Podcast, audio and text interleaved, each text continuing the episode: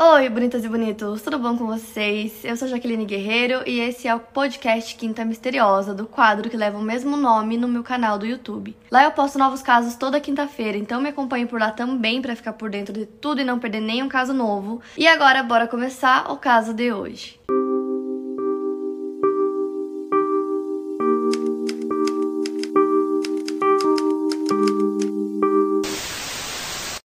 Vaughan nasceu em 26 de setembro de 1971 em Union, na Carolina do Sul, nos Estados Unidos. Ela tinha outros dois meio-irmãos e ela era caçula. Os seus pais se divorciaram quando a Susan tinha 7 anos de idade e cinco semanas depois, o seu pai, na época com 37 anos de idade, cometeu suicídio. O tumultuado casamento dos seus pais e a morte do pai deixaram a Susan uma criança triste, vazia e estranhamente distante. Poucas semanas depois, a mãe da Susan, Linda, se casou novamente com um homem chamado Beverly Russell Russell, chamavam ele de Bev. Ele era um empresário local bem sucedido. Então a Linda e os filhos saíram da casa que eles moravam, que era uma casa bem modesta, e foram morar na casa do Bev. Ficava localizada em um dos melhores lugares de Union, um bairro muito bom. Agora indo para a adolescência da Susan, ela era uma boa aluna, ela era popular, extrovertida. No seu primeiro ano na escola, ela foi eleita presidente do Junior Civitan Club, que era um clube focado no voluntariado na comunidade. Em seu último ano do ensino médio, ela recebeu o prêmio Friendliest Female e era conhecida por sua disposição alegre e divertida. Então, apesar da Susan ser muito popular na escola, é, ter vários amigos, morar num bairro muito bom, ter algumas posições de liderança na vida dela, nem tudo era tão maravilhoso assim. Quando a Susan completou 16 anos, o seu padrasto, o Bev, começou a molestá-la, então ela contou isso pra mãe dela. E ela também contou ao departamento de serviços sociais, então o Bev foi afastado de casa por um período. Ele fez algumas sessões de aconselhamento familiar e aí, umas semanas depois, ele volta para casa. Então a mãe dela e o padrasto começaram a criticar muito ela pelo fato dela ter tornado esse assunto público, ter contado para as pessoas o que ele estava fazendo. E a mãe dela parecia muito mais preocupada com a boa imagem que eles tinham como família do que com a segurança da própria filha. Tanto que quando o Bev voltou para casa, ele continuou molestando a Susan e a mãe dela não fez nada. Então no último ano do ensino médio, a Susan procurou um conselheiro escolar para tentar algum tipo de ajuda. Então o departamento de serviço social foi contatado novamente, mas a Susan se recusou a apresentar queixa. Então, logo todo o assunto foi abafado porque os advogados do Bev fizeram um acordo que protegiam toda a família dessa humilhação pública. Então, o assunto foi encerrado. Durante o verão de 1988, a Susan conseguiu um emprego na mercearia local chamada Win Dixie. Então, no final do último ano do ensino médio da Susan, ela era sexualmente ativa com três homens diferentes, que eram um homem que ele era casado, já tinha trabalhado na loja, um outro colega de trabalho e o padrasto Bev. A Susan acabou ficando grávida de um desses três homens e ela fez um aborto. E quando isso aconteceu, um dos homens com quem ela não tinha relações, o homem casado, decidiu que ele não queria mais ficar com ela, então ele termina com ela, mas ela não aceita, então ela tentou suicídio tomando vários remédios. Então ela foi levada às pressas para o hospital e enquanto ela estava sendo tratada lá, ela admitiu que ela já tinha tentado se suicidar quando ela tinha 13 anos de idade. Um tempo depois, a Susan começou outro relacionamento com um ex-colega de escola chamado David Smith. Na época, o David estava noivo, então ele terminou o noivado e começou a namorar a Susan. Pouco tempo depois, a Susan descobriu que estava grávida, então os dois decidiram se casar. Eles casaram no dia 15 de março de 1991 e foram morar com a bisavó do David. Os pais dele estavam sofrendo bastante uma recente perda do irmão do David, que morreu da doença de Crohn que é uma doença intestinal inflamatória crônica que afeta o revestimento do trato digestivo. E isso tinha acontecido apenas 11 dias antes do casamento da Susan e do David. Então, dois meses depois, em maio de 1991, a perda do outro filho ainda estava sendo muito difícil para os pais do David, então eles se separam. A mãe vai morar em outra cidade e o pai dele tentou cometer suicídio. Apenas dois meses depois, em maio de 1991, os pais deles decidem se separar porque eles não estavam conseguindo superar a perda do outro filho. Então, o pai dele tenta suicídio e a mãe do David se muda para outra cidade. Tanto a Susan quanto o David eles tinham muitos problemas familiares, então isso de alguma forma uniu ainda mais os dois, eles consolavam um ao outro. Então, em 10 de outubro de 1991, nasce o primeiro filho do casal, chamado Michael, e os dois estavam muito felizes com o nascimento do primeiro filho, eles davam muito amor e atenção para ele, mas ter um filho não ajudou nas diferenças que o casal já tinha desde o início, então o relacionamento deles começou a se desgastar. O David dizia que a Susan era muito materialista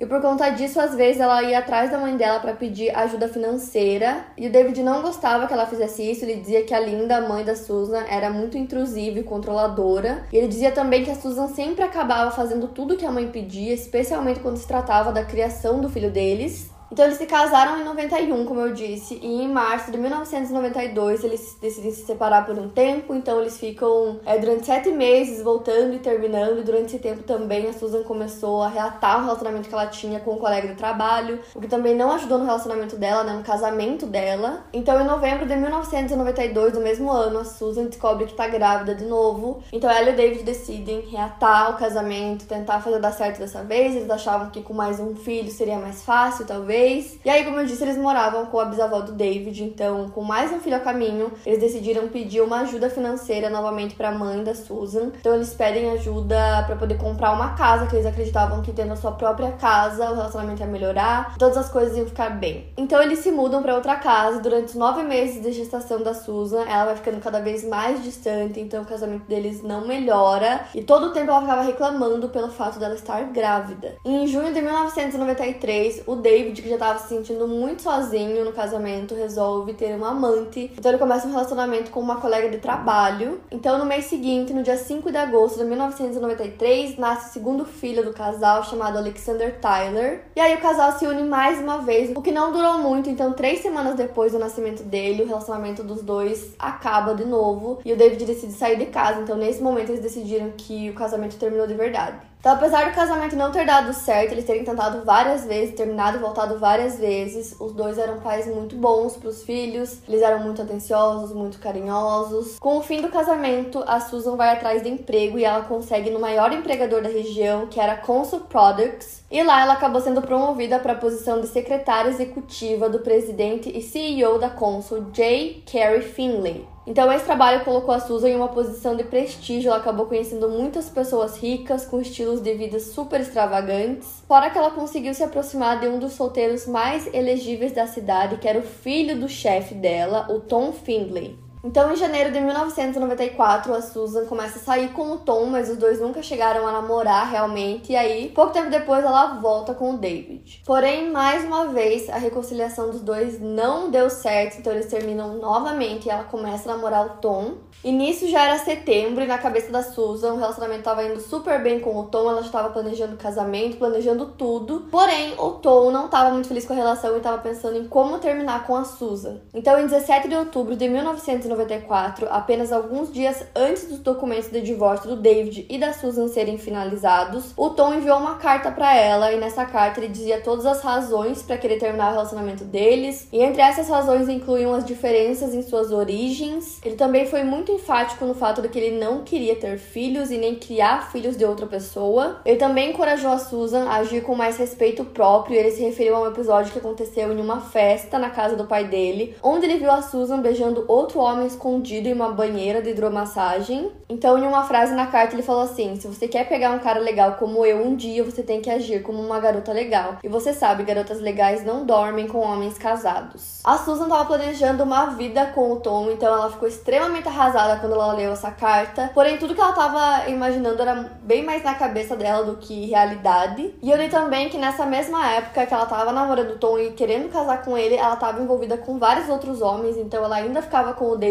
às vezes, ainda ficava com o padrasto de vez em quando. E tinha até alguns boatos que ela já tinha ficado até com o pai do próprio Tom, né? O chefe dela. Então, em uma tentativa de recuperar o relacionamento com o Tom, ela conta sobre os abusos que o Bev fez com ela desde 16 anos. Porém, ela ainda mantinha uma relação com ele depois de adulta. E ela contou isso pro Tom para tentar ter, sei lá, simpatia dele, quem sabe ficasse com dó dela e eles voltassem o namoro. Porém, isso não funcionou. Então, ela pega e conta sobre esse suposto caso que ela teve com o pai dele ele e ali ele decide que realmente ele nunca mais vai querer ficar com ela. Então, só para vocês entenderem essa linha do tempo, a carta foi enviada para Susan no dia 17 de outubro de 1994. Poucos dias depois, ela tenta reatar o relacionamento com o Tom, não dá certo. E aí, no dia 25 de outubro, a Susan passou o dia todo obcecada pelo rompimento com o Tom. E à medida que o dia passava, ela foi ficando cada vez mais chateada. Então, ela pediu para deixar o trabalho mais cedo naquele dia. Ela foi até a creche para buscar os filhos. Então, ela pediu a uma amiga para cuidar das crianças enquanto ela iria ao escritório do Tom para contar a história de que ela tinha dormido com o pai era uma mentira, que ela tinha inventado tudo isso. Ou seja, era mais uma tentativa dela de conseguir o Tom de volta. Então, ela foi até o escritório, mas o Tom não pareceu nem um pouco feliz. Ele não gostou e pediu que ela fosse embora imediatamente. Mais tarde naquele mesmo dia, a Susan liga para uma amiga que ela sabia que estaria jantando com o Tom e outros amigos deles naquele dia. E ela ligou para saber se o Tom tinha falado qualquer coisa sobre ela, mas a amiga disse que não, que ele não tinha mencionado ela nenhuma vez, e isso foi a gota d'água para Susan. Às 8 horas da noite, ela vai até a casa da amiga para buscar os filhos, então ela coloca os dois no banco de trás do carro, na cadeirinha, e começa a dirigir. Então ela vai indo em direção à casa da mãe dela, mas no meio do caminho ela desiste, mas ao invés disso ela foi pro John D. Lake, que é um lago, então ela colocou o carro numa rampa, desceu do carro, deixou o carro ligado e abaixou o freio de mão, então o carro começou a descer a rampa com os dois filhos dentro. Então o carro foi afundando lentamente no lago enquanto ela observava. A Susan correu até a casa mais próxima do local e começou a bater freneticamente na porta. Os donos da casa eram Shirley e Rick McLeod, então ela contou para eles que um homem negro havia roubado seu carro e sequestrado seus dois filhos, Michael, de 3 anos, e Alex, de 14 meses. Então a história que ela contou foi a seguinte: ela disse que ela tinha parado no sinal vermelho da rua Monarch Mills quando um homem com uma arma pulou para dentro do seu carro e mandou ela dirigir. Ela dirigiu por um tempo até que ele mandou ela parar e sair do carro. Nesse momento, o sequestrador disse que não machucaria os meninos, então ela disse que ele arrancou, saiu com o carro e ela podia ouvir os meninos gritando o nome dela. Durante os nove dias de investigação, a Susan contou essa mesma história várias vezes, então ela recebeu apoio de amigos, de família, do David, obviamente, que ficou desesperado porque os filhos até então, segundo ela, haviam sido sequestrados. O caso chamou a atenção da mídia nacional, que foi até a Union para entrevistar os dois. Na maioria das entrevistas, a Susan tá chorando e o David tá completamente desesperado atrás dos filhos filhos. Então, nessas entrevistas, eles sempre faziam apelos públicos pedindo para que essas pessoas soubessem qualquer informação, qualquer coisa que pudesse ajudar no caso, que eles falassem, ligassem para a polícia, porque eles queriam muito recuperar os filhos. O xerife Howard Wells foi o principal investigador do caso, então ele fez teste de polígrafo com o David e com a Susan. O David passou no teste, mas os resultados da Susan foram inconclusivos. E durante esses nove dias de investigação, a Susan foi questionada inúmeras vezes, fez vários outros testes de polígrafo para que eles tentassem entender as consistências na história que ela contava sobre o sequestro. E uma das maiores pistas que levaram as autoridades a acreditar que a Susan estava mentindo e tinha inventado toda aquela história foi quando ela contava sobre o momento onde ela parou em um sinal vermelho na rua Monarch Mills. Segundo ela, não tinham outros carros passando na rua naquele momento, mas o sinal estava vermelho, ela parou no sinal e foi aí que o sequestrador entrou no carro. Porém, essa rua específica, é, no mesmo local onde ela disse ter parado o carro, era uma rua onde o sinaleiro ele não era por minutos ou segundos, onde um ficava verde e outro ficava vermelho. Ele sempre estava verde, ele só ficava vermelho quando passava algum carro na diagonal e aí acionava, é como se ele fosse automático esse sinaleiro, e aí ele ficava vermelho. Quando não tinha nenhum carro, ele ficava verde o tempo todo. Então, como que ele ficou vermelho se não tinha nenhum carro passando, igual ela contou na história? Então, essas discrepâncias na história da Susan começaram a vazar pra imprensa. Então, toda vez que ela aparecia em algum lugar, os repórteres começavam a acusar ela, fazer várias perguntas sobre isso. E além disso, as pessoas estavam achando o comportamento dela muito esquisito quando não tinha uma câmera filmando, porque quando ela ia dar algum relato ou alguma entrevista nos jornais, ela sempre parecia muito triste e chorando. Mas em outros momentos, ela tava com um comportamento completamente diferente, o que seria muito estranho para uma mãe